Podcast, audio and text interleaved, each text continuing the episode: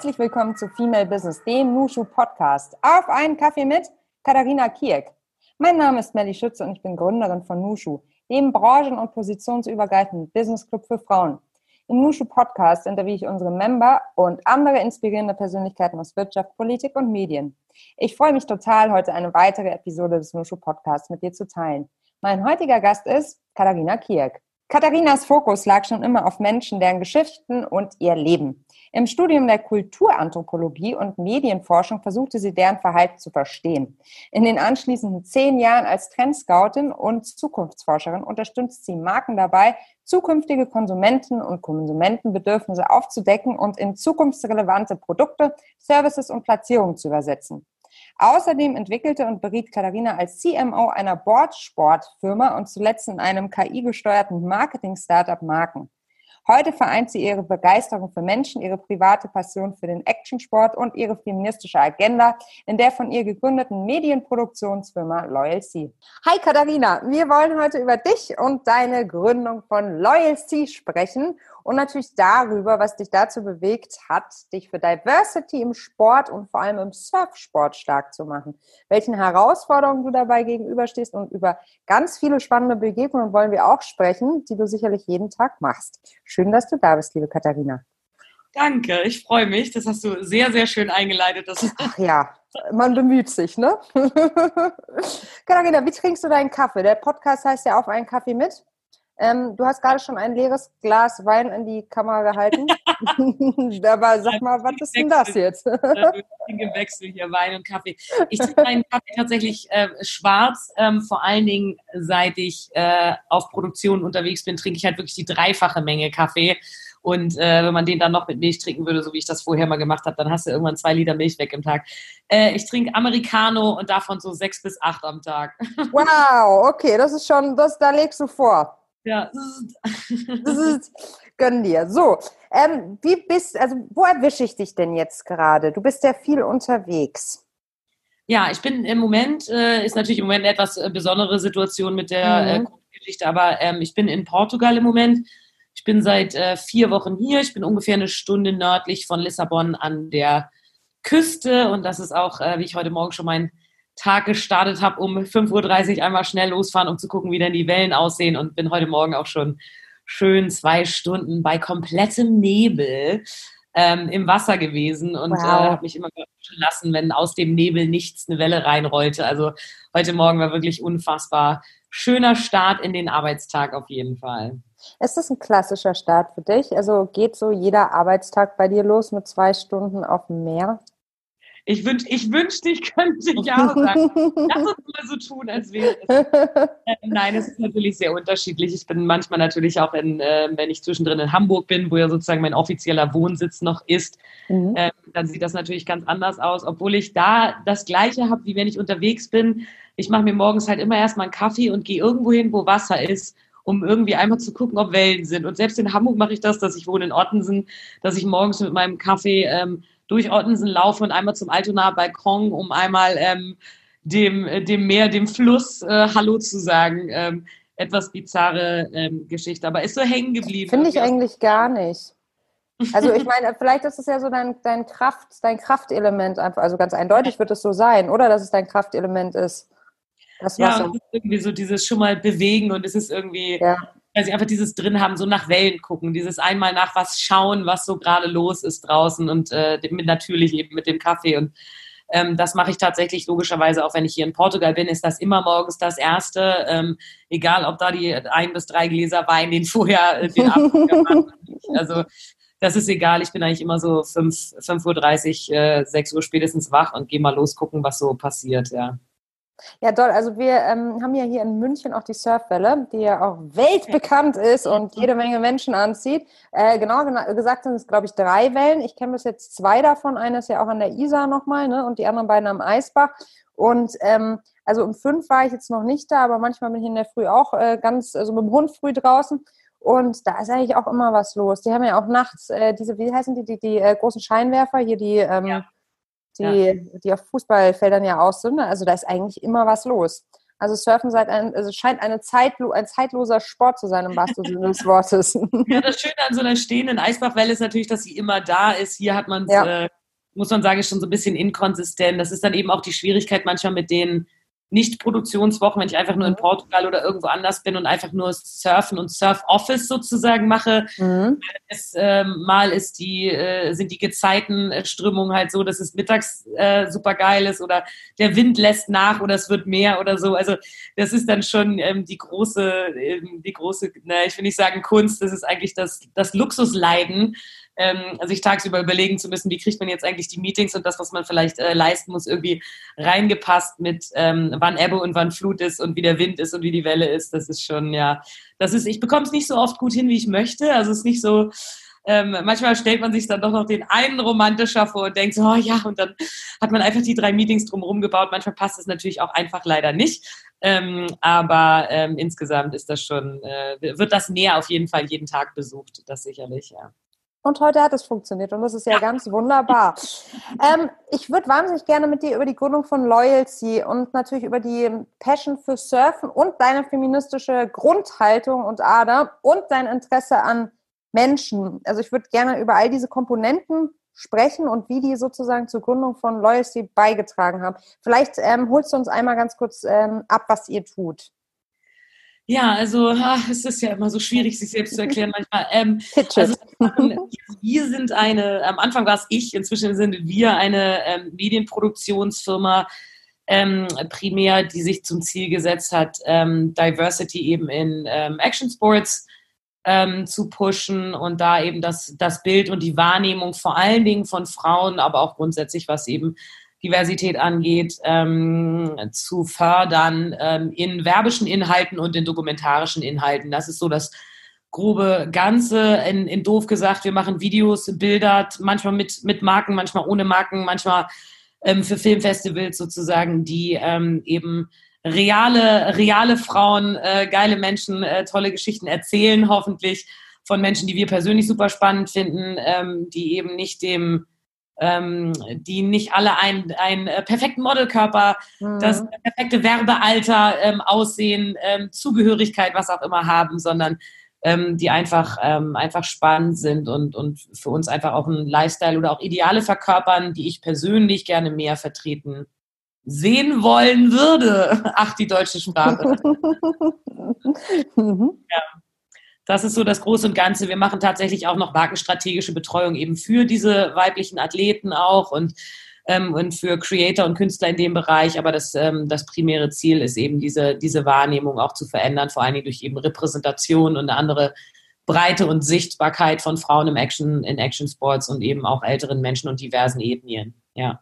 Super wichtiges Thema. Wie kamst du denn damals drauf? Ich glaube, wie viele Leute, die was gründen, ist so, ich habe mich vor allen Dingen aufgeregt. Also es ist einfach, ich glaube, da ist am Anfang dann irgend so ein Wutpunkt erreicht, wo man oh, auch ja. so, ne, jetzt reicht's auch. Dann mache ich es halt selbst, ne? Ja, genau. Ist, meine Eltern haben immer gesagt, wenn du irgendwas arbeiten willst, was es so noch nicht gibt, dann bau dir den Job so ein bisschen. Mhm. Und das ist, das ist, immer so ein bisschen bei mir, ähm, bei mir geblieben. Hallo Mama, falls du es hören solltest später. Ähm, und ich glaube, das war so ein bisschen das. Mich hat es wahnsinnig aufgeregt, als ich angefangen habe zu surfen, was ich noch gar nicht so lange mache. Das sind jetzt sechs, sieben Jahre, glaube ich. Ich habe früher viel Kampfsport gemacht, da war das ähnlich. Ähm, aber eben halt einfach die mediale Repräsentation von Frauen. Und ich finde auch, desto älter, als ich noch so in meinen Zwanzigern war, habe ich immer gedacht, ach, man muss ja als Frau auch einfach, man muss sagen, was man haben will, man muss sich das mhm. selber nehmen. Und wenn man es nicht bekommt, ist man irgendwie selber schuld. Und ach, irgendwie werden wir doch alle gleich behandelt. Und dann irgendwann merkt man ähm, natürlich auch, desto weiter du kommst karrieremäßig, ähm, eben halt auch die Unterschiede. Und eben auch in der Darstellung, die einen dann anfangen aufzuregen, wenn man auf der Konferenz gefragt wird, ob man für irgendjemand anders die Tasche trägt oder eben ja, tatsächlich mhm. in den werbischen Inhalten, wo es dann eben darum geht, dass man sagt, okay, ähm, muss das jetzt immer dann die die, ähm, es gab damals einen riesen, riesen Ärger und auch eine Kampagne, die mich wahnsinnig aufgeregt hat ähm, von der Surfmarke, die eben ähm, auf deren Webseite gab es halt einmal die Frauen- und die Männersektion für die Surf-Sportbekleidung, also nicht für Bikinis oder Badeshorts, sondern wirklich für den Sport. Und auf der einen Seite sah man so einen ähm, shreddenden 22-jährigen weißen Dude irgendwie, der das, der da irgendwie geil die Welle abreitet und ähm, kraftvoll ähm, äh, und ähm, ich sage jetzt mal bewundernswert und in, in einer Powerposition irgendwie dargestellt wird. Und daneben haben wir eine Frau mit einem daneben liegenden Surfboard mit einem S-förmig äh, ähm, hingelegten Körper, um irgendwie so die mhm. sekundären Geschlechtsmerkmale ein bisschen weiter rauszupushen für, für besseres Werbeengagement, äh, die natürlich keinen Sport macht und ehrlicherweise auch nicht ihr Gesicht zu sehen ist, was ich besonders hart fand. Also ähm, ähm, können wir dem Model wenigstens noch ihr schönes Gesicht zugestehen. Das wäre dann doch noch ganz nett. Ähm, das war eine Kampagne oder auch eine Kampagne mit der damals ähm, ähm äh, mit der Weltmeisterin ähm, für eine für eine Kampagne Stephanie Gilmore für eine Kampagne, ähm, wo man wirklich tatsächlich auch überhaupt nicht ihr Gesicht sieht und man sieht sie nicht surfen und du überlegst dir, du gibst schon Geld aus für einen Sport, also eine Sportlerin für dich werben zu lassen und lässt sie dann noch nicht mal diesen Sport oder das, was sie besonders bewundernswert macht oder ihr. Talent nicht zeigen, so, ne, sondern wirklich die harte ähm, Reduktion auf den Körper, auf die visuellen Attribute und natürlich auch die Geschichten, die erzählt werden, sind. Man sieht die, die Extremen, also wirklich die paar Frauen, die es irgendwie geschafft haben, die Big Wave Surferinnen sind oder die, die, die Competitions gewinnen. Und dann sieht man halt drei Babes in Anführungsstrichen. Und das war so alles, was man gesehen hat. Das hat mich schon sehr aufgeregt. Ich glaube, das andere war, dass ich in so einer Phase in meinem Leben war, wo so viele Sachen einfach zusammenkamen, wo man so ein bisschen zurückkommt von den Sachen, mit, die man schon immer geliebt hat. Bei, mhm. bei mir war das die Kulturanthropologie. Also ich habe jetzt Anthropologin gestartet und Medienwissenschaftlerin genau. und dann irgendwann Markenstrategie-Tante sozusagen. Und ich glaube, es gibt dann auch so Phasen, wenn man dann so ein bisschen äh, Berufserfahrung hinter sich hat, wo das wo das dann einfach noch mit den privaten Passionen in den gleichen Moment irgendwie alles zusammenkommt und ähm, kulminiert und ähm, der Ärger plus irgendwie das Geschichten erzählen zu wollen und, und verstehen zu wollen, wie, wie eigentlich diese Lifestyles auch funktionieren. Ich glaube, das war so die, die größte Motivation. Und dann, äh, ja, habe ich angefangen, mit Menschen darüber zu reden und ähm, das zu erzählen. Und das waren immer so ganz nette ganz nette Reaktionen irgendwie, aber auch irgendwie nicht so richtig, also so, ja, klingt nett, kannst du machen, was jetzt nicht unbedingt das ist, was man hören will, wenn man nee, absolut nicht. überlegt hat, denkst du auch so, mh, hm, ja, gut. Mhm. Ähm, und ähm, habe dann einen Freund von mir gebeten, der eher so Typ aggressiver Geschäftsmann ist und habe gesagt, greif mich mal an auf dem Thema. Ähm, ich, ich verspreche dir auch, ich nehme es dir danach nicht übel, aber nimm mich mal aufeinander, nimm das Modell mal auseinander, die Geschichten, die ich erzählen will, das, was ich vorhab und für mich war es dann das in der Verteidigung, das in dieses im Erklären müssen, in diesem Gespräch, so sich wirklich der Kern auch ergeben hat und ich auch ähm, auch ähm, ja auch der Name dann zustande kam und all solche Dinge und das irgendwie passiert ist. Und von dem Moment an war ich wirklich so hyperaktiv, äh, drei Wochen lang wirklich völlig hysterisch irgendwie erstmal alles fertig geschrieben. So, was sind eigentlich die Werte, die für, für mich und uns dann wichtig sind? Was sind die Geschichten, die ich erzählen will? Was sind die Frauen, die ich als erstes gerne sehen würde auch? Und ähm, ich glaube, das ist so ein bisschen der Ursprung ähm, des Ganzen gewesen, ja. Ja. Ja, das kenne ich gut und ich glaube, das ist auch ähm, ein häufiges Gründungsmotiv, gerade unter Frauen, dass du eine gesellschaftliche Fragestellung hast und dann sagst, okay, ähm, es wird sich nicht ändern, ich muss daran. Und dann ist aber auch genau dieser, dieser Funke, der überspringt, das, was äh, den ganzen, den Stein ins Rollen bringt. Ne? Und man entwickelt so viel Power und Passion und ähm, Wahnsinn auch, gesunden Wahnsinn, aber es ist sicherlich Wahnsinn, ja. ähm, da dran zu bleiben. Und ich finde, ich finde es wahnsinnig cool, dass du von deiner Mutter oder von deinen Eltern den Tipp bekommen hast, dann bau dir doch den Job. Das ist, spricht ja schon für ganz, ganz viel Freiheit. Also ich habe so einen Tipp selten gehört. Also ich glaube, ähm, ich weiß nicht, würde mich mal interessieren, wie ihr da draußen was ihr so für Tipps von euren Eltern bekommen habt. Aber das finde ich schon einen richtig geilen Tipp, weil der natürlich einfach total bei dir als Person bleibt. Ne? Also ja. du passt nicht in eine Schublade. Also genau das, was du jetzt ja auch mit Loyalty irgendwie machst. Raus aus dem Schubladendenken, rein in eine persönliche Betrachtung, ne? Einzelfallbetrachtung. Ja, und auch einfach das irgendwie zu schauen, was für, was für einen selber so die richtige Variante ist. Ja, voll. Eben nicht mit dem Status quo zufrieden zu geben. Und das können ja manchmal ganz, ganz kleine Dinge sein, dass man einfach die Art und Weise, wie, vielleicht ein ein bestimmter ähm, Job oder Bereich irgendwie in der Firma, in der man unterwegs ist, irgendwie ähm, für einen so nicht passt oder man glaubt, dass man das auch irgendwie anders machen kann oder vielleicht, wenn es um Kommunikation geht, ähm, gerade wenn es jetzt um, den, um, um die Arbeitswelt geht oder eben tatsächlich auch, wenn man sagt, okay, ich möchte das, ähm, dass wir Frauen anders netzwerken oder ich möchte Frauen anders dargestellt sehen, halt einfach zu sagen, okay, dann lass uns da, also einfach sich wirklich nicht zurechtgeben damit. Das, was man früher ordinär den äh, Lesebrieferschreiber Schreiber nannte. Mhm, mhm, absolut. Ähm, ist dann äh, das so ein bisschen, ja. Also, Voll. Ja. Voll. Also ich habe die Idee gekauft und ich glaube, da gibt es noch wahnsinnig viel ähm, Potenzial nach oben ähm, und nach rechts, links, wo ihr, wo, also für welche Brands, für welche Anlässe ihr produzieren könnt. Jetzt ist natürlich die Frage, wie wird es vom Markt angenommen? ja. ist es so, dass die Kunden es total verstehen. Also ihr werdet ja beauftragt von Marken, von Unternehmen, von Konzernen, um dann sozusagen äh, Shootings, also vielleicht erklärst du einmal für all diejenigen, die nicht so, genau, wie sowas überhaupt abläuft. Der bizarre Kram. Also ich bin auf genau. jeden Fall nicht hier, um eine Industry zu disrupten. Ähm, das ist nicht unser Plan. Ich möchte auch nicht das nächste Amazon für irgendwas oder das Uber der Surfindustrie oder der was auch immer sein.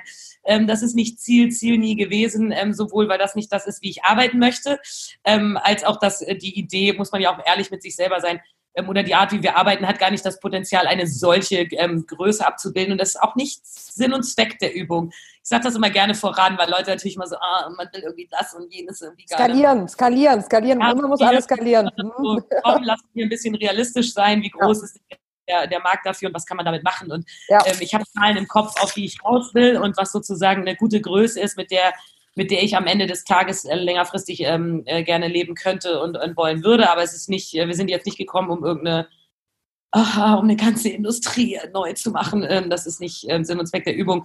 Bei Kunden ist es tatsächlich so, ähm, auch da, deswegen sage ich es gleich, es ist ein bizarres Geschäftsmodell. Wir machen eigentlich ich würde mal sagen, 10% Auftragsarbeit Maximum. Also es ist eigentlich eher so, dass wir Stories, Menschen, Umstände finden, Lifestyles, Orte, ähm, also einfach der Impuls aus dem Leben selber kommt. Ähm, es, ist, es ist wirklich sehr, sehr menschenlastig. Es ist wirklich immer ähm, erzählt. Äh, mir hat letzte, letzte Woche ein Fischermann, mit dem ich hier morgens unterwegs war, ähm, ganz spannende Geschichten aus seinem Leben erzählt. Und ich habe gedacht, ach, mal gucken, vielleicht, mal gucken, ob das irgendwo reinpasst. Aber ich fand, da waren sehr viele Entscheidungen in dessen Leben und sehr viele ähm, Abzweigungen dabei, die einfach ganz interessant waren. Das passt jetzt natürlich nicht so in das Frauen, in das Actionsport-Thema, aber auch das kann manchmal natürlich was auslösen, mhm. was man erzählen will. Und es ist so, dass wir diese, ähm, dass wir die, die, die Frauen, die wir kennenlernen oder die bei uns im Netzwerk unterwegs sind, ähm, dass wir uns natürlich immer überlegen, auch zu welcher Marke könnte das passen. Natürlich ist der Markt kein äh, Wunschkonzert und kann ich sagen, ich habe hier wen, ich wünsche mir Marke XY, schön wär's. Ähm, vielleicht kommt man da irgendwann mal, ähm, irgendwann mal hin, aber ähm, das ist natürlich nicht ganz so. Aber wir haben da glücklicherweise aus meiner und auch aus der Vergangenheit von den anderen Leuten, die auf den Themen arbeiten, ähm, natürlich auch einfach einen guten Kontakt zu vielen Marken aus Jobs, die man eben früher gemacht hat. Ein Netzwerk immer sehr, sehr, sehr gut gepflegt. Ich glaube, das Netz, das Netzwerk und der Austausch mit Menschen halt wie bei euch im Prinzip jo. ja auch ähm, wirklich in der Mitte von allem stehen. So, ne? Also sowohl wie wir Leute kennenlernen, wie uns Menschen Zugang erlauben zu, zu Lebensstilen oder Orten, zu denen man sonst eben keinen Zugang bekommen würde, als Marke nicht, aber auch als Mensch nicht. Und auf der anderen Seite Menschen, es sind wirklich ganz spezifisch Menschen bei den Marken, mit denen wir zusammenarbeiten, die uns das ermöglichen. Also auch jetzt gerade in der Covid-Zeit zum Beispiel einen Kunden, der wirklich, wo ich wirklich das Gefühl habe, der sich für uns wahnsinnig eingesetzt hat, dass wir, wenn Sachen wieder losgehen, mit die Ersten sind, die mit berücksichtigt werden, dass unsere Geschichten nicht hinter, hinten runterfallen, dass ähm, nach wie vor auch, auch die Sachen irgendwie erzählt werden und, ähm, und äh, man die, die da weiter, weitermachen kann. Und ähm, das hat mich sehr gerührt, muss ich sagen, mhm. weil gerade in Krise zeigt sich natürlich Loyalität eben auch. Äh, der Name ja. der Firma kommt ja auch nicht von ungefähr. Also ähm, wirklich auch so ein bisschen dieses Commitment eben zwischen zwei Einheiten und in diesem Fall halt eben nicht nur zwischen mir und einer Surferin, vielleicht der, der ich verspreche, dass ich ihre Geschichte real und verantwortungsvoll erzähle. Ähm, und auf der anderen Seite einem Kunden, dem man eben sagt, ey, ich habe hier irgendwie was, was Geiles für dich, was für dich gut funktionieren kann, aber auch vom Kunden an uns, hey, ihr habt für uns immer versucht, das Beste rauszuholen. Wir sind jetzt auch für euch da in der Krise. Das muss ich sagen, war nochmal sehr wunderschön. Äh, da, da, möchte man eine halbe Träne nochmal wegdrücken. Also, Total. Also, das, äh, da bin ich wirklich unserem, die Person weiß, wer sie ist. Ja. du, das ist einfach so dieses wunderbare, ähm, dieses wunderbare Augenhöhe-Prinzip, ne? Ja. Ähm, das, äh, ja, wie du, wie du, wie du, das haben wir auch in der Krisenzeit jetzt ganz doll erfahren und das hat mich auch immer total gerührt und mir aber auch wieder Energie gegeben, ne? Weil ich meine, ihr habt jetzt auch eine, eine totale Stagnation mehr, mehr oder weniger hinter euch und da kann es einem ja auch mal kurz Angst und Bange werden. Also dein Unternehmen ist jetzt, wie alt, wie alt werdet ihr jetzt? Nein, ich, also wie wir es jetzt machen, anderthalb, zwei Jahre. Ja, eben. Ich habe vor drei Jahren so ungefähr angefangen, aber da waren die Prämissen wie immer. Also erstmal gegen eine falsche Wand rennen und dann so, hm, ich glaube, wir machen doch das, was wir eigentlich am besten können. Und dann ähm, genau. Ähm, aber so zwei, zweieinhalb Jahre würde ich sagen. Ja, und wo man auch weiß, das ist ja auch die Phase, in der man weiß, dass man ganz viel von seinem Leben aufgeben muss dafür. Absolut. Das ist ja auch ein Tausch, dessen man sich bewusst sein muss. Gründen ist ja eben keine ähm, kein romantisches, wie möchte ich meine Zeit verbringen. Natürlich erlaubt mir das irgendwie surfen zu gehen, zu reisen, ganz, ganz viel mich mit Menschen zu unterhalten, die ich spannend finde, was, ähm, was für mich wichtig ist im Leben, auch privat sicherlich. Aber ähm, auf der anderen Seite weiß man halt auch, ne, das sind die extra Nächte, die extra Zeit, es ist das extra Geld, was es dich kostet, es ist die, es ist, ähm, es ist, ähm, man muss zu Sachen Nein sagen und ganz vieles aufgeben und auch, ähm, eintauschen, auch wenn man das eben machen möchte. Und ähm, umso wichtiger finde ich, dass man jetzt gerade so in Krisenphasen dann eben noch merkt, ähm, ja, dass sich ähm, gerade die zwischenmenschlichen Beziehungen ausgezahlt haben. Ne? Also es ist, ähm, ja. Total. Ja, ich glaube, die Schwierigkeit ist natürlich auch gerade bei so einem Unternehmen, das aus Passion und aus, aus einer Wut, also aus einer Gefühlslage heraus, nicht ohne Business Case natürlich, aber gegründet mhm. worden ist, aus einer absoluten Überzeugung. Das ist ja auch nicht loszulösen von deiner Person. Ja. So, das heißt, wenn, wenn irgendjemand deine Geschäftsidee nicht gut findet oder dein Business im Allgemeinen verurteilt, dann geht es ja wirklich rein. Und zwar richtig rein. Also zumindest bei mir. Kommt glücklicherweise sehr selten vor. Aber dieses, dieses, also dieses, naja, das, das, dieses absolut persönlich nehmen. Das, was sozusagen ja. im Unternehmen passiert. Und deshalb ist es umso schöner, wenn, wenn halt gerade in Krisenzeiten auch wahrgenommen wird, okay, das ist jetzt auch für euch was Besonderes und es gibt vielleicht noch keinen Plan B, aber ihr werdet keinen entwickeln und wir machen es gemeinsam. Das ist ja immer eine ganz entlastende Situation und motiviert dann ja auch ungemein. Also wie gesagt, ja, also ich muss, ich muss sagen, ich habe das da in, in, in zwei Richtungen. Also auf der einen Seite finde ich es ähm, find ich, find ähm, menschlich äh, super, äh, wie, wie viel Verlässlichkeit und Austausch da jetzt einfach da gewesen ist in dieser Phase. Auf der anderen Seite muss ich sagen, dass ich auch vorher schon und auch jetzt ähm, das immer so überhaupt nicht persönlich nehme, wenn Leute irgendwie sagen, so ja, äh, damit kann man doch kein Geld machen oder das ist irgendwie unsinnig oder so. Weil ich da immer, ich denke da immer zwei Sachen. A, die Rechnung wird am Ende gemacht und nicht zwischendrin. Das gilt für alle zwischenmenschlichen Beziehungen, das gilt für romantische Beziehungen, das gilt für Geschäftsbeziehungen oder auch Modelle. Die Rechnung kommt am Ende und nicht mittendrin. Ähm, so, du kannst immer noch einen Gang verhauen, sozusagen. Absolut. Ähm, das ist das, das eine. Und das andere ist, dass ich ganz ehrlich sagen muss, ich habe da so eine latente ähm, vielleicht ist das so eine aufmüpfige Arroganz, die man als Geistes- und Sozialwissenschaftler irgendwann entwickeln muss, auch im Studium schon und auch immer denkt, so, ähm, so, ja, die Zeit wird es zeigen. So, dann lass mich das doch mal produzieren und dann gucken wir mal, wie viel Engagement das kriegt. Weißt du, so, das ist. Ja, ja, kann ich total nachvollziehen. Nur ich kann es selbst nicht an den Tag legen. Ich finde es stark, wenn man es kann. Aber es ist, also, so ein Lifetime-Goal. das ist so ein kindlicher Trotz, wo ich immer denke, so. Super, super. Ja, dann äh, halt nicht. Anders, so, ey, dann ja. nehme ich mit einer anderen Marke, kannst mich mal. Ja, aber das ist doch genau die, die, die, ähm, die Mentalität, die einem manchmal wirklich auch so den, den Druck von den Schultern nimmt. Ja, ja, weil am Ende des Tages finde ich, gibt's, also ich finde es ganz wichtig, dass man, gerade wenn man so seine Passion folgt, dass man natürlich Arbeit ernst nimmt und mit vollem Herzen immer dabei ist. Auf ja. der anderen Seite muss man sich auch klar machen, ähm, ich rette keine Leben. Ne? Ja. Also das ist, ähm, das ist auch ein bisschen realistische Einschätzung haben zu dem, zu dem gesellschaftlichen Wert, den man versucht beizutragen, was ja. sicherlich ist, wir wollen Sachen verändern und wir wollen, ähm, wir, wir sind, ähm, wir sind da unterwegs, um auch, auch Wahrnehmung von, von Frauen und ähm, Diversität insgesamt auch einfach zu pushen. Auf der anderen Seite ist es so, ähm, wir finden jetzt nicht das Mittel gegen Krebs und ähm, wir sind jetzt auch nicht die Entität, die irgendwie alles verändern kann, äh, eine Krankheit heilt oder, äh, ne, also da muss man auch ein bisschen realistisch sein mit dem Wert, den die eigene Arbeit in der Gesellschaft hat. So. Mhm. Und ich glaube, das sind die zwei Pole, zwischen denen man sich bewegen kann. Auf der einen Seite für das kämpfen, woran man glaubt und was man glaubt, was richtig und wichtig ist. Und auf der anderen Seite auch mal ein bisschen zu sagen, ne, wir sind nicht das nächste ähm, Amazon auf irgendwas oder äh, und so und ähm, und auch der der Einfluss ist ähm, ist ein spezifischer. So, mm, mm. Ja. Mm, was mich interessieren würde, wenn du wenn du direkt sagst, wir sind nicht das neue Amazon, wir sind nicht das neue die neue Plattform, whatever. Also dieses ähm, also denkst du groß, weil eigentlich bist du ja schon jemand, der sehr groß denkt. Wenngleich, also ich, ich sage jetzt gar nicht, dass es in einem Widerspruch zueinander ähm, steht. Ich möchte da nur ein bisschen tiefer reingehen. Du sagst, ihr seid nicht sozusagen die neue Plattformlösung. Nein. Auf der einen Seite. Auf der anderen Seite, was ist dein Ziel? Also ist dein Ziel, weil ich meine, wenn man so ein Unternehmen gründet, dann macht man sich ja auch Gedanken. Ist mein Ziel, damit jetzt stinkreich zu werden? Ist mein Ziel, damit meiner Passion eben voll nachgehen zu können und was zu verändern? Was ist ja. dein Ziel damit? Ja, ich glaube, die Ziele, also ich habe versucht, irgendwann mal die Ziele so, zu sortieren, wie wir mhm. es. Ähm, wie Kunden auch macht wahrscheinlich, ne? Ja, oder auch wie wir genau. es. Ich weiß gar nicht, ob das war aus Twitter-Zeiten. Ähm, an dieser Stelle schöne Grüße an meine liebe Freundin Jolanta Zwarowska, ähm, die äh, äh Country-Chefin von äh, Twitter. Ähm, großartige Frau. Ähm, bei Twitter war es damals immer so, dass wir so ein bisschen gegliedert haben mit so, wie sieht man die Welt, wie, was ist die, die Beziehung zu Kunden und ähm, wie gehen wir miteinander um in dieser Firma. So und für mich ist es auf der Weltebene ist es halt, ist das Ziel, die Wahrnehmung von Frauen in Action Sports und oder diesen, diesen Lifestyles zu, zu verändern. Mhm. Das, ähm, das, heißt natürlich auch, dass ich eine, ähm, dass ich eine große Reichweite für meinen Content, den ich produziere, sehen will. Ähm, ich möchte nicht, dass das ähm, in Anführungsstrichen nur äh, bei einem kleinen Surffilm-Festival läuft oder ähm, auf einem kleinen Markenkanal. Mhm.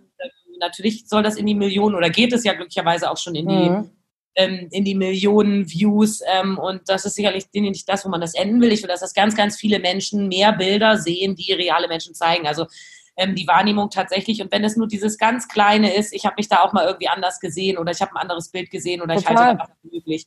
Das ist, ein, das ist in, in Richtung äh, Welt sozusagen das Ziel. Für Kunden, ähm, ich bin ein wirtschaftlich denkender Mensch, definitiv. Ich bin ja schon in Sales-Abteilungen von Unternehmen unterwegs gewesen. Es ist jetzt nicht so, dass ich tun würde, so mit so ähm, ich möchte tatsächlich nur non-profit-mäßig jetzt irgendwie eine Community retten, das ist es nicht. Ähm, es geht mir dabei auch darum, ähm, Geld, zu, äh, Geld zu machen, vor allen Dingen aber auch Geld zu machen, um diese eben dann wieder diese anderen Geschichten real werden zu lassen. Wir haben eine sehr kommerzielle, also wir haben eine kommerzielle Seite, mit der wir auch Branded Content und Commercials produzieren. Oft machen wir es so, dass die Teile dokumentarische Inhalte mitfinanzieren. Mhm. Also dass wir versuchen, das ähm, Geschäft normal am Laufen zu halten, so dass es gesund ist, aber tatsächlich auch relativ viel von dem, was wir einnehmen, in Dokumentation stecken. Mhm.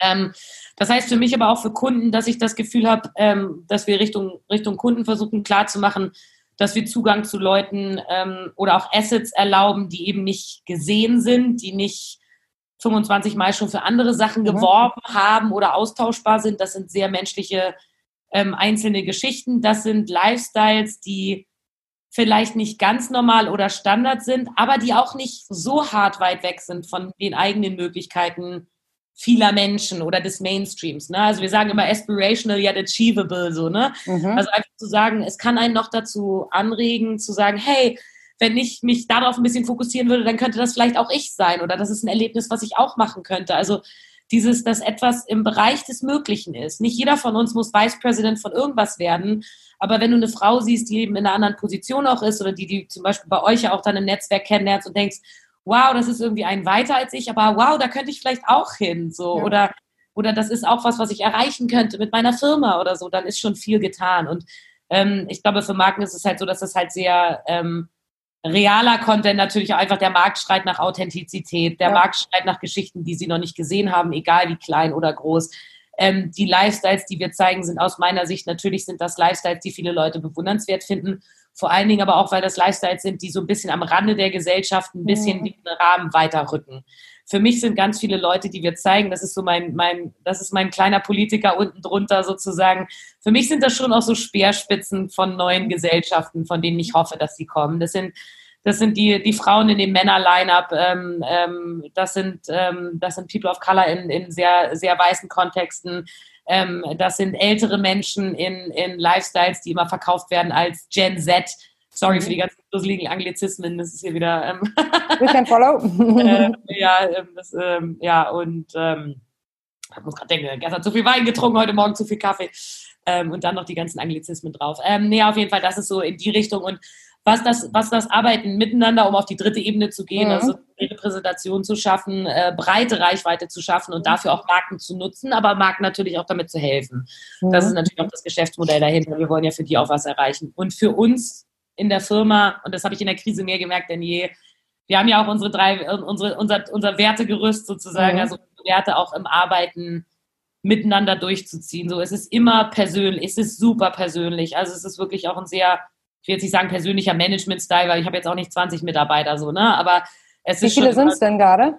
Ja, wir sind im Moment vier Feste und dann mhm. noch so vier, fünf festfreie und dann eben mal stark. so projektseitig. Ja, stark. Und ähm, da ist natürlich auch, ja, das ist halt sehr persönlich und da ist auch immer Zeit für, nee, ich möchte mich aber morgen jetzt mal ähm, um eine Freundin kümmern, der es gar nicht gut geht, ja, dann macht das halt so, ne? Und es ist, es ist extrem viel Freiheit auch. Also es ist wirklich, wir arbeiten sehr, sehr frei und es muss auch es ist auch sehr viel Vertrauen da. Also es gibt zwei Mitarbeiterinnen, also Naomi und Lina, hallo. ja, wie im Radio heute, der Grüßefuchs, genau.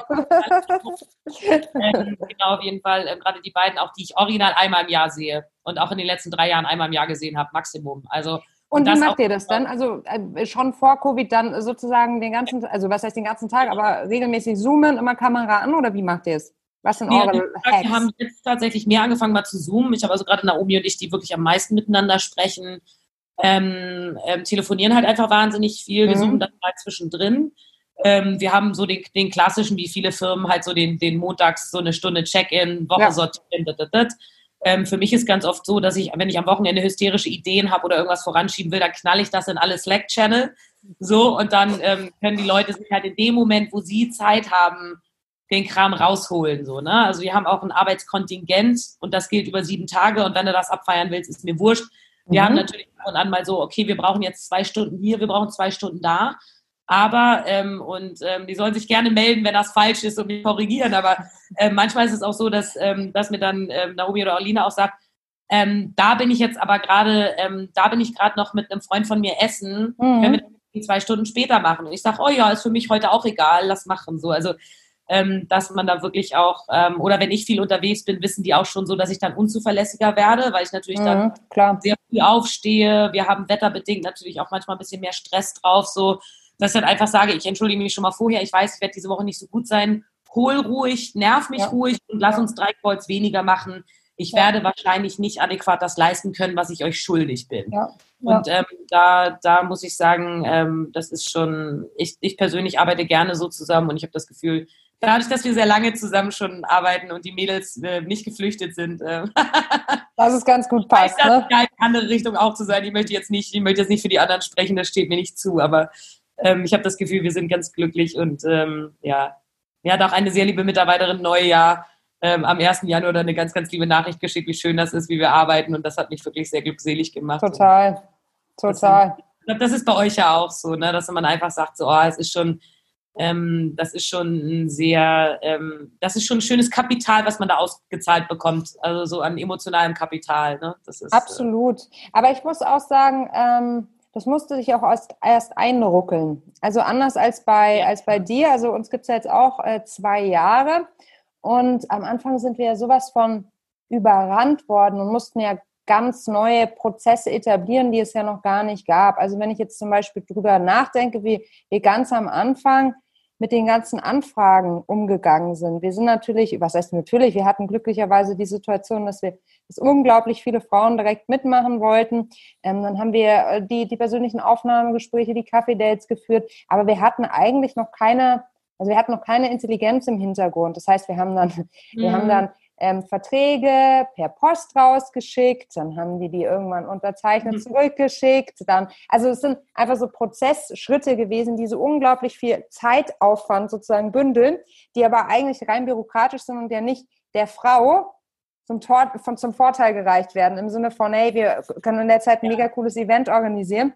Und da sind wir natürlich deutlich professioneller geworden und dadurch ist auch mehr Zeit ge geblieben, es hat sich mehr Zeit entwickelt, um auch persönlich in Austausch zu gehen. Und ich habe mich einfach als Führungskraft in den letzten zwei Jahren unglaublich weiterentwickelt. Das ja. habe ich zumindest gehört. Ich glaube, ich war nicht so cool am Anfang. Ich will jetzt auch nicht sagen, dass ich jetzt cool ja, bin, aber ich habe also, schon viel gelernt. Ja, so.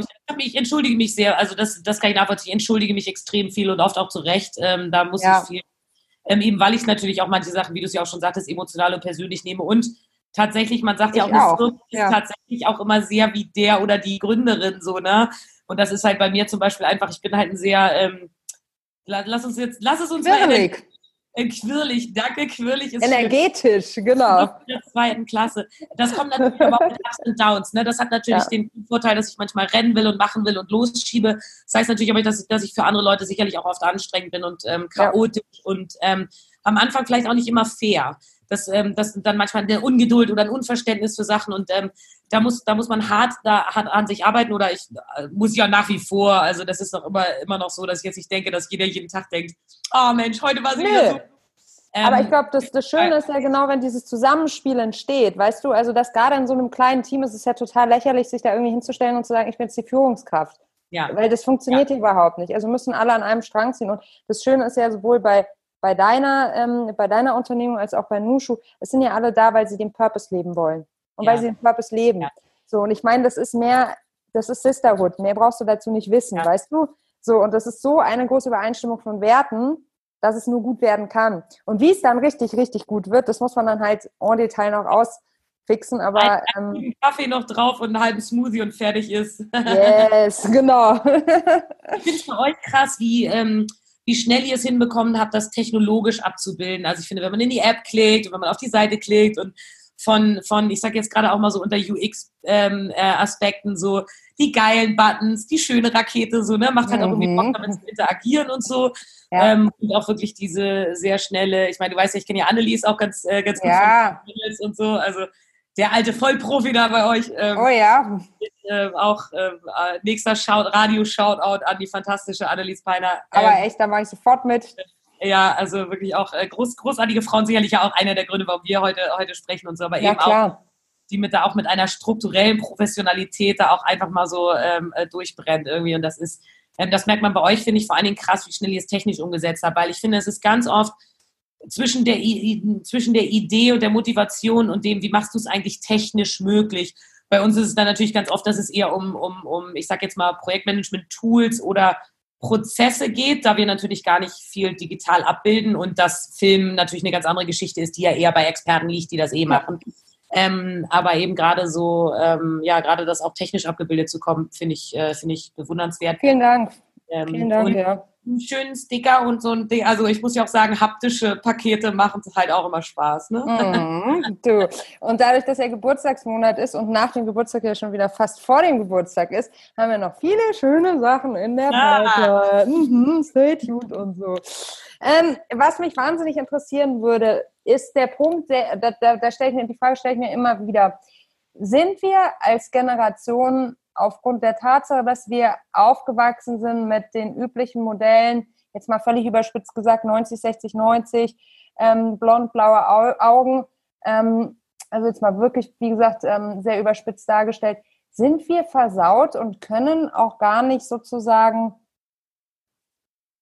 als Gesellschaft darüber hinwegsehen, wenn ein Modell divers ist? Also wie können wir sozusagen aus der Bewertung rauskommen? Verstehst du, in welche Richtung ich ja. Möchte?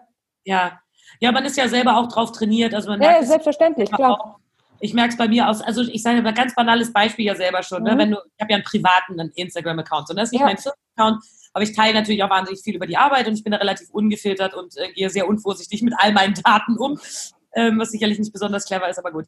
Ähm, und ähm, da merkst du natürlich auch, dass in dem Moment, wo ich dann, ähm, und ich habe zwar keine Bikini-Fotos drauf, aber wenn ich mal irgendwie ein Gesichts, Gesichtsfoto oder Ganzkörperfoto habe, dann hast du halt eher, dann hast du eine ganz andere Like- und Engagement-Struktur, als wenn ich irgendwie sage, guck mal, Sonnenuntergang, so, ne? Mhm. Das heißt, die Versuchung, alleine schon die Versuchung, was, was glaube ich vielen jungen Frauen vor allen Dingen natürlich auch so gehen mag oder so, ne? Also wirklich auch diese Bestätigung zu bekommen und einfach zu wissen, dass es immer eine Belohnung gibt für sexualisierten Content, es ja. gibt Belohnung für sich selber in Nicht-Power-Posen, in nicht realen Posen, in überzogenen Outfits, in, in dem perfekter ausgeleuchteten mhm. oder geschminkten Gesicht zu zeigen. Dafür gibt es mehr digitale Liebe und dann auch mehr Endorphine. So, ne? Das ist ein schwieriger Mechanismus. Ähm, wenn es jetzt mal in Richtung den digitalen Mechanismus geht, ich weiß gar nicht, das langfristig Kulturelle ist, glaube ich, was, was ich mit, mit, Zeiten, mit Zeiten schieben kann oder schneller schieben könnte. Aber das, das Digitale, die, die Hoffnung, dass das Internet deutlich mehr demokratisiert und auch diversifiziert, ist ja nicht wahr geworden. Es ist ja ich glaube, Stephen Fry hat das mal so schön gesagt, dass das ein bisschen so ist wie Pandoras Box. So, man hat gedacht, da ist die Heilung oder der Goldschatz drin und du machst es auf und alles mögliche Übel schüttelt irgendwie raus. Mhm. Das bringt natürlich ganz viele Möglichkeiten für uns ja. Also, ne, es ist großartig, wie man alles erreichen und wie man finden und mit wem man sich connecten kann. Auf der anderen Seite ähm, führt es natürlich auch zur Verstärkung von solchen Wahrnehmungen. Ne? Es gab neulich eine, es gibt eine Studie gerade, ähm, die auf äh, von meiner ehemaligen Firma, wo ich mal gearbeitet habe, Sturm und Drang, haben einen Artikel darüber veröffentlicht. Ich weiß nicht mehr, wie die Studie hieß, aber ähm, wo so die häufigsten Posen, die auch Influencerinnen einnehmen, zum Beispiel ähm, auf Instagram gezeigt werden und das, was eigentlich semiotisch da passiert. Also wie nehmen wir das eigentlich wahr? Und das ist immer das Romant, der, der, der romantische Blick über die Schulter, mhm. also, der natürlich auch keine powerful, powerful Pose ist für Frauen. Dann das leicht übergeschlagene Bein und auf den Fußspitzen stehen, macht dich immer, soll dich schlanker machen. So, ne? Auch da ist es, der Blick zur Seite und nicht in die Kamera lenkt immer den Betrachter automatisch auf den Körper und nicht aufs Gesicht. Also diese ganzen, die, diese S-förmige, beim Sitzen S-förmige Körperkurve bei Frauen, um eben den Hintern und die Brüste und, ne, also diese ganzen Geschichten. Kann man sich mal angucken. Das ist eine ganz schöne Analyse, wie wir eigentlich diese Geschlechter. wir euch, ja. Mhm. Ja, also wie man so die, die Geschlechterstereotypen äh, reinforced, mir fehlt das deutsche Wort noch, auch noch verstärkt wieder. Und das natürlich, das ist was, wo man, glaube ich, gegen an muss und wo man, glaube ich, ich habe früher mal gedacht, das wird sich dann irgendwann schon so auslaufen und andere Bilder werden da durchkommen und auch eine Frau mit anderen Maßen oder eben auch ähm, andere Menschen werden da mal sichtbar werden. Aber man merkt, dass wenn du dafür nicht kämpfst, passiert es nicht.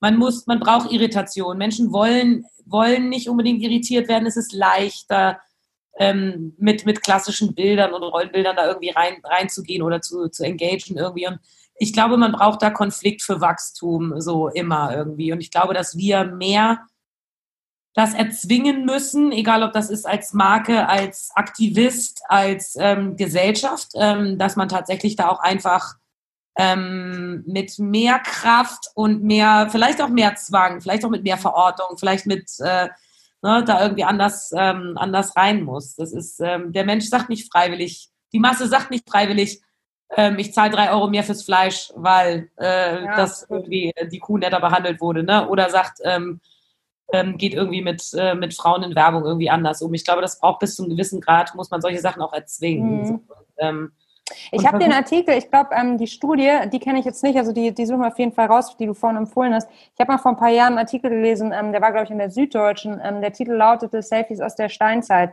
Und was ich mega ja. krass ähm, fand, war eben genau das, was du beschrieben hast. Und für die Jungs gilt eigentlich der auch ein, ein verstärkender Mechanismus, der auf körperliche Kraft ausgerichtet ja. ist. Das heißt, die prosen halt in so krassen Extremsportarten, was auf der einen Seite mega gefährlich ist, weil sie vieles davon einfach nicht drauf haben. Also es sind jetzt nicht die Protagonisten, die ihr sozusagen in ihrem Sport filmt. Und auf der anderen Seite ist es natürlich auch da für Männer oder für Jungs, die vielleicht nicht ja. da so reinfallen.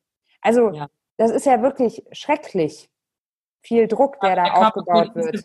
Das gilt ja für alle. Das ist ja, ja. Also, das ist, ähm, ja, und für manche Gruppen, ich meine, gerade wo die Diskussionen in letzter Zeit natürlich auch aufgekommen sind, ist immer die Frage, aus, wel aus welchem Privileg man spricht, sozusagen. Ja. So ist immer noch für mich als, äh, ähm, äh, als äh, sehr, sehr blonde norddeutsche Frau. Ähm, aber ähm, ähm, ändert eben nichts daran, dass man das groß und breit ähm, ändern muss. Ich habe immer, ich war als Kind schon relativ ich will nicht sagen kräftig, aber ich war schon immer sehr laut und ich war schon immer sehr, sehr energetisch. Wir haben, nennen wir es auch mal quirlig. nennen wir es mal, nennen wir es, nennen, nennen wir es mal noch nicht zu medikamentierendes quirlig. Ähm, mit relativ viel körperlicher Energie. Und ich hatte immer schon das Gefühl, da sind wir wieder bei Briefe schreiben, ich hatte immer schon das Gefühl, dass meine Eltern auch gesagt haben, wenn du diese Kraft hast, ne, und wenn du diese Stimme hast, dann musst du die für alle einsetzen, die die nicht haben. Das Tolle Eltern hast du. Mensch. Meine Eltern. Wow. Und sie, ähm, äh, also mein Vater hat wirklich ganz schlimme Leserbriefe früher geschrieben. Das ist eher peinlich, aber ich glaube, das geht vielen Leuten so und es gibt äh, schlimmere, schlimmere Haushalte zum Aufwachsen auf jeden Fall. Aber ähm, nee, also wirklich auch zu sagen, so nein, man muss, das ist, das ist, man geht da irgendwie dazwischen. Ich merke das auch bei meinem Bruder, der, der früher das ein oder andere körperlich abbekommen hat, weil der mhm. dazwischen mhm. gegangen ist. Also ähm, und eben auch versuchen, zumindest die Kinder zu Zivilcourage zu erziehen. Bei meinen Eltern war es e-, immer so, ich war schon immer laut, ich war schon immer sehr laut und ich war schon immer stark. Ich konnte schon immer mitprügeln. So, das ist halt als Kind, als Erwachsener macht man das natürlich äh, aus, aus guten Gründen nicht mehr, aber da ist es eben die Verantwortung zu sagen, wenn Leute mir zuhören, wenn ich in der Lage bin, Leute dazu zu bringen, dass sie mir zuhören, dass sie meine Bilder angucken, dass sie mir Geld geben, das zu produzieren, dann ist es meine Verantwortung, diese, die, die Frauen mehr zu erzählen oder die anderen zu erzählen. Und witzigerweise erzählen wir oft auch ganz viele Leute, die eben genau nicht so sind wie ich. Mhm. Wo wir wirklich, ähm, wirklich versuchen, ähm, da irgendwie anders loszugehen. Oder ich habe früher in Firmenkontexten immer gesagt, es kann nicht wahr sein, dass immer nur die Position, die, die nächste Führungsposition oder die Projektleitung oder die Verantwortung an die lauteste Person geht, die am meisten schreit hier. Witzigerweise bin das natürlich genau ich. Also ich wäre der Erste, der sagt, ja, kann ich. Aber eben sagen, ey, ich habe ich hab in meinem Leben so unfassbar bewundernswerte ähm, Menschen und ähm, auch Frauen, mir geht es natürlich vor allen Dingen auch um die Frauen so, ne, ähm, erlebt, die halt eben introvertiert oder eben anders, äh, anders arbeiten oder anders damit umgehen, die einen so viel geileren Job gemacht haben als ich, wo ich einfach sage, so, nee, das ist, ähm, das ist das, wo wir, ne, da sollten wir hingucken und es sollte darum gehen, eben wer für das Projekt oder für das Team oder was auch immer die Parameter sind, ne, aber dafür richtig ist. Und ich glaube, wenn man halt, ähm, ähm, ich bin großer Comic-Fan und es gibt bei Spider-Man gibt es so einen schönen Satz äh, bei diesen Comic-Helden immer mit, mit großer Macht kommt große Verantwortung. Ähm, ich mhm. halte es mit den Comic-Helden. Ähm, ich glaube, wenn man diese, äh, bei dir ja auch, du hast ja auch viel Wumms und du nutzt es, ähm, um. Frauen zusammenzubringen, mhm. um andere, mhm. andere Sachen möglich zu machen und dann loszurennen und ähm, für uns alle eine bessere Gesellschaft zu schaffen. Und ich glaube, die, ähm, es gibt dann für einen selber nichts Schöneres, als wenn man das Gefühl hat, man wird der Verantwortung ein bisschen gerecht zumindest. Überhaupt nichts. Es ja. ist, das ist das Erfüllendste, das ist genau das, warum man es macht. Ne? Warum man diesen Weg gewählt hat. Hm, Katharina, also die Frage, was du, also die Frage, was wäre, wenn es jetzt mit Loyalty nicht vorangehen würde? Könntest du dir vorstellen, nochmal eine Festanstellung zu gehen? Kann ich gerade bei dir überhaupt nicht nee, das ist, nee, das ist gelaufen der Zug ist abgefahren, ist schon lange, schon lange abgefahren. Ähm, ich glaube, das eine Ding ist natürlich, wenn man sich, äh, wenn man sich vorstellen würde, dass man die eigene Firma irgendwann in was Größeres eingliedert ja. und vielleicht sagt das man so, aber dann ist natürlich dein, dein ganzer Verantwortungsbereich oder ähm, ich bin ja auch oft in, an, ich bin in vielen anderen kleinen Projekten irgendwie involviert als mhm.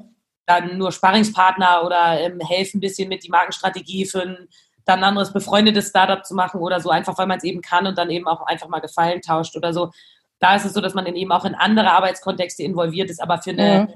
Ähm, für eine Firma in dem Kontext einfach nicht. Ich, es ist halt einfach die ähm, Freiheit ist mir wichtig und Wirkmächtigkeit ist mir wichtig. Und das sind zwei Dinge, die, die, die gibt es in Konzernen auch, aber die sind Absolut. ganz, ganz mhm. Und, ähm, ähm, ich bin eben, wie gesagt, auch in, in meinem Energielevel, so wie ich tagsüber funktioniere, funktioniere ich in den heutigen Arbeitsstrukturen nicht. Mhm. Ähm, ich funktioniere nicht in einem 9 to 5 ähm, man sieht es mir, ich kann Politik nicht besonders gut und ähm, meine das nicht als Selbstlob, sondern tatsächlich auch als Kritik, weil manchmal ist es ja. super wichtig und es ist ganz wichtig, diese Fähigkeit zu haben, um Kompromisse zu ermöglichen. Ähm, ich habe die Fähigkeit nicht und ich passe in, diese, in diesen Umstand nicht rein. Ich bin, ich habe andere Fähigkeiten, die ich so besser nutzen kann. Mhm. Ja, aber im Kern ist es ja genauso, ne? Also ja. wenn man einmal für sich entdeckt hat, was, äh, einem, was einem liegt, ähm, und eben nicht so, also wenn man, wenn man es irgendwann hinkriegt, nach seinen Talenten zu gehen und nicht nach seinen Defiziten, ist man, glaube ich, ein gutes Stück weiter, ja. ne? Weil man dann seinen Weg auch viel selbstbe äh, selbstbewusster und selbstbestimmter ähm, beschreiten kann, ja. finde ich. Ja, so, und wir haben ja häufig den defizitären Blick, ne?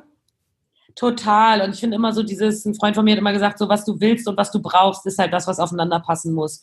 So, und dann, dann kannst du halt irgendwie los, wenn man ganz oft auch so, mhm. ja, und vielleicht sollte ich doch irgendwie nochmal versuchen, irgendwie die Abteilungsleitung oder die, den nächsten Posten oder Projekt Y. Dann denkst du so, oh, aber was brauche ich eigentlich, um mich irgendwie wirkmächtig zu fühlen oder das Gefühl zu haben, dass ich gute Arbeit mache oder und ähm, ich finde auch da, ich weiß immer nicht mehr, wo, die, wo diese Theorien manchmal herkommen, die man so im Kopf hat oder wo man es gelesen hat, aber ähm, ich habe mal dieses Gefühl, so auf der einen Seite brauche ich halt irgendwas, wo ich Leuten was beibringe, wo ich merke, was ich eigentlich kann. Mhm. Wo ich das Gefühl habe, ich fühle mich bestätigt in dem, dass ich was kann, dass ich was weitergeben kann, ähm, ich fühle mich als guter Mensch oder als jemand, der was beibringt, dann brauchst du, dann brauchst du einen großen Teil von Leuten, die mit dir auf einer Ebene sind, mit denen du dich austauschen kannst, wo du sagen kannst, oh, das ist irgendwie schwierig, wie gehst du damit um?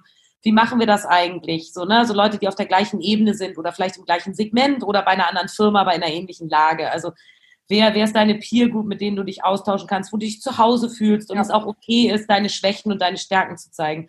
Und dann brauchst du eben halt die Leute, wo du einfach denkst, scheiße, wie geil bist du denn? So wäre ich auch gerne. So. Voll, voll. zu lernen und zu sagen so, oh krass, das ist irgendwie, das finde ich toll, was kann ich hier noch mitnehmen? Und ich glaube, wenn man versucht, von allen dreien immer ein bisschen was zu haben, das ist für mich so das, was ich versuche, so oft es geht, hinzubekommen, dass ich von allen ein bisschen was habe, ähm, dass ich nicht vergesse weiterzugeben, dass ich nicht vergesse, mich challengen zu lassen ähm, und, und bereit bin zu lernen und auf der anderen Seite auch sicherstelle, dass ich Leute habe, mit denen ich mich austausche, die auch mal sagen, ja, verstehe ich das Problem. Also für mich bist du eine klare Kategorie 3. und ich finde die richtig stark und finde es so geil, was du mit Loyalty auf die Beine gestellt hast. und dass du das einfach so, ja, danke, aber dass du das einfach so machst. Ich meine, ähm, ja, hängt ja auch wirklich was hinter. Und ähm, du hast, wie gesagt, ja auch schon echt viel davor gesehen, hast ähm, unglaublich viele Jobs, vielfältige Jobs auch gemacht, aber wirklich auch, ja, aber geil. Und jetzt wirklich zu sagen, ich gieße das, was mir wichtig ist, und das, was es davor noch nicht in der Form gab und kreiere sozusagen eine Realität, die näher an der Realität ist, wie ich sie selbst leben möchte. Und ja. das ist schön, weil das so bildlich ist, also im wahrsten Sinne des Wortes ja. bei dir. Das ist halt so schön, weil du wirklich ein Produkt damit auch hast, wie sowas auch aussehen könnte. Und das finde ich eigentlich das Tolle. So. Und deshalb, du sagtest am Anfang, ja, du rettest keine Leben. Ich weiß schon, wie du es gemeint hast. Früher, als ich viel gekellnert habe während des Studiums, und ähm, der ein oder andere Gast vielleicht ähm, etwas schnippisch war, wenn man nicht sofort das richtige Getränk äh, servieren konnte, weil es vielleicht einen Moment länger gedauert hat. Da habe ich mhm. mich auch immer beruhigt innerlich und dachte so, okay, es wird keiner verdursten. Also ich glaube, ja. es geht in die ähnliche Richtung, aber ich glaube schon, dass du im, im Kleinen, und ich meine, ähm, im Kleinen kann bedeuten, ein Menschenleben zu verändern, indem man einfach was verändert, indem man was zeigt, was vielleicht ähm, ein Kind, einen jungen Menschen, vielleicht einen alten Menschen, den auch immer da draußen erreicht, und so inspiriert das genau das Einsatz, was du vorhin gesagt hast. Wow, ich kann das ja auch. Und mich gibt es ja, noch, weil ich werde repräsentiert. Ja. Ich finde einen Unterschied machen und wenn es nur für eine Person ist, ist schon das. Also wenn mich morgen Bus ankart, da möchte, dass einer sagt, oh, boah, dass ich Katharina noch mal kennengelernt habe, hat irgendwie einen Unterschied Voll. gemacht in meinem Leben. Ähm, ich finde, am, also am witzigerweise am deutlichsten haben wir es gespürt bei den Frauen, die wir gefilmt haben, die sich selber dann sehen auf Film. Mhm. Und ich sehe die Veränderung jetzt über gerade bei den dokumentarischen Inhalten, die, ja, die am Anfang natürlich, wie so viele andere auch, sagen, warum denn ich oder ich bin nicht besonders oder ich habe nichts zu erzählen und der Blick auf sich selber und, mhm. und, und auch dann, und dann auch wieder es das dann auch weitergeben zu wollen. Das ist was, was ich bei ein, zwei Frauen, ähm, äh, auch bei einer unserer ähm, arktischen Surferinnen eben gesehen habe. Und das macht mich so, das ist so geil zu sehen, so welche Kraft und welchen Blick auf sich selbst. Und das war vorhin, also das ist jetzt nicht so, dass wir sie zu dieser Frau gemacht hätten. Die Frau war Nein. sie ja schon. Aber sie hat jetzt nochmal gesehen von außen, wie sie eigentlich, also was sie eigentlich noch, noch an Inspiration sein könnte. Und das ist ähm, das vielleicht hat das weitergeben. Ja. ja, und das ist dann der Kolibri oder wie auch mal, wie sagt man, nicht der Kolibri-Effekt, aber du weißt schon, was ich meine. Ja, genau.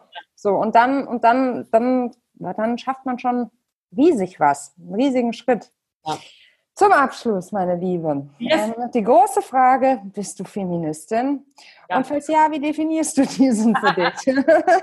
ja, bei dir war klares Ja. Ich glaube, wie, also ich bin ja Jahrgang 79, so, das ja. heißt, ich bin noch in einem in der Zeit ähm, ähm, groß geworden, wo das jetzt nicht unbedingt das erste Wort war, mit dem man sich, wo man, also ich glaube, die Generation, also ich möchte nicht für alle sprechen, ich habe das Gefühl, dass, dass man da eher noch ein bisschen länger mit gehadert hat und gesagt mhm. hat, nein, ich will das nicht sagen, da wird ein da wird viel Aggressivität und Unterdrückung mit verstanden, also eher eine andere feministische Welle, als wir sie heute, heute haben. Ähm, heute sage ich, ähm, ich sage vor allem, ich bin Surf-Feministin, also sehr, sehr oft, ähm, will mich aber gar nicht in die, die Seitenlinie retten, sondern das ist eher ein Zusatz. Ich bin mhm. definitiv Feministin auf jeden Fall. Und ähm, äh, für mich geht es eben darum, eine, eine Gesellschaft zu, zu, zu schaffen, die ähm, Zugang zu Ressourcen und Möglichkeiten für alle ähm, ermöglicht, egal ähm, welchen Alter, Hautfarbe, ähm, Geschlecht, äh, sexuelle Orientierung. Ähm, ich glaube, dass ein Feminismus nur funktionieren kann, wenn es ein inklusiver Feminismus ist. Der kann irgendwie nicht ähm, Sexualitätsdiskussionen äh, außen vor lassen oder ähm, eben Rassismusdiskussionen außen vor lassen. Feminismus in meiner, in meinem persönlichen Verständnis muss ein komplett inklusiver sein und man kann sich nicht rauskaufen aus den anderen Diskursen, ähm, in, in meinem Verständnis. Ja. Ähm, ich persönlich versuche, den so positiv zu leben, wie es, also mhm. das ist ein, ähm, ähm, die positiven Erfahrungen schaffen. Ja. Ne? Also wie gesagt, Verhaltensveränderung ja nur durch Belohnung oder Bestrafung. Ähm, ich versuche, man versucht es erstmal mit den schöneren Bildern, dem geileren Engagement, der inspirierenden Story. Und wenn das nicht funktioniert, ähm, dann kann man auch Produkte nicht kaufen, auf äh, Markenungerechtigkeiten hinweisen. Also, ne, so es gibt so das die beiden Richtungen, die man machen kann. Ich ähm, bevorzuge Spaß und Freude, das ist mein Grundnaturell, ähm, bin aber auch gerne bereit, den anderen Weg zu gehen. Mensch, es, es war wie immer eine große Freude mit dir, Katharina. Ähm, wir hatten dich ja schon im Nushu Inside Stitchy, da hatten wir auch schon die Ehre und ich bin sicher, das war das nicht das, äh, das war nicht das letzte Mal. Und seine Bilder werden uns hoffentlich auch begleiten. Und immer wenn man eine starke surfende Frau ähm, auf dem Ozean sieht, dann denkt man an Katharina und ihr Unternehmen Loyal Sea und darüber, dass es umso wichtiger ist, dass wir auch starke Frauen, stark ist immer so ein blöder Begriff, möchte ich in dem Kontext auch nicht sagen, aber dass wir einfach gute Frauen, Frauen, die uns selbst gefallen erfallen als Frauen, die uns inspirieren, ähm, in Situationen abbilden, wie wir halt nun mal sind. Wir machen Sport, wahrscheinlich nicht auf dem Level wie deine Protagonisten, aber ich finde es auch ganz schön toll, wenn Frauen uns zeigen, dass sowas möglich ist. Ne? Und darum geht es ja. Vielen Dank, Katharina, für dein Engagement und dass du uns deine Zeit geschenkt hast. Und auf ganz bald im echten Leben. Ich danke dir. Ich danke für die Plattform vor allen Dingen und für den, äh, für den Austausch. Äh, ohne Zugang eben keine Möglichkeit auch und ähm, dass ihr das ermöglicht, äh, sozusagen sowohl mir als auch anderen diese Geschichten zu erzählen und ähm, dann eben im Netzwerk weiterzumachen, ist, ähm, ist was, wofür man sehr, wofür ich sehr dankbar bin und ich glaube viele anderen auch. Danke, danke dir. Ja, das war der Nushu Podcast mit Katharina Kieck. Wenn dir unser Gespräch gefallen und dich inspiriert hat, dann freue ich mich sehr, wenn du diesen Podcast abonnierst, uns eine 5-Sterne-Bewertung hinterlässt und den Podcast mit deinem Netzwerk teilst natürlich. Du kennst weitere spannende Persönlichkeiten, die im Nushu Podcast unbedingt zu Wort kommen sollten? Dann schick eine Mail an podcast.teamnushu.de. Ich freue mich total auf deine Vorschläge und bin natürlich auch ganz gespannt auf Feedback und Anmerkungen. Ich bin Melly Schütze von Nushu und wenn auch du für mehr Weiblichkeit in der Wirtschaft einstehen möchtest, schau jetzt auf unsere Website www.teamnushu.de, bei LinkedIn unter Nushu Female Business oder bei Instagram unter Team Nushu vorbei und vereinbare ein virtuelles Treffen mit uns, das berühmte Kaffee Date. Ich freue mich auf dich.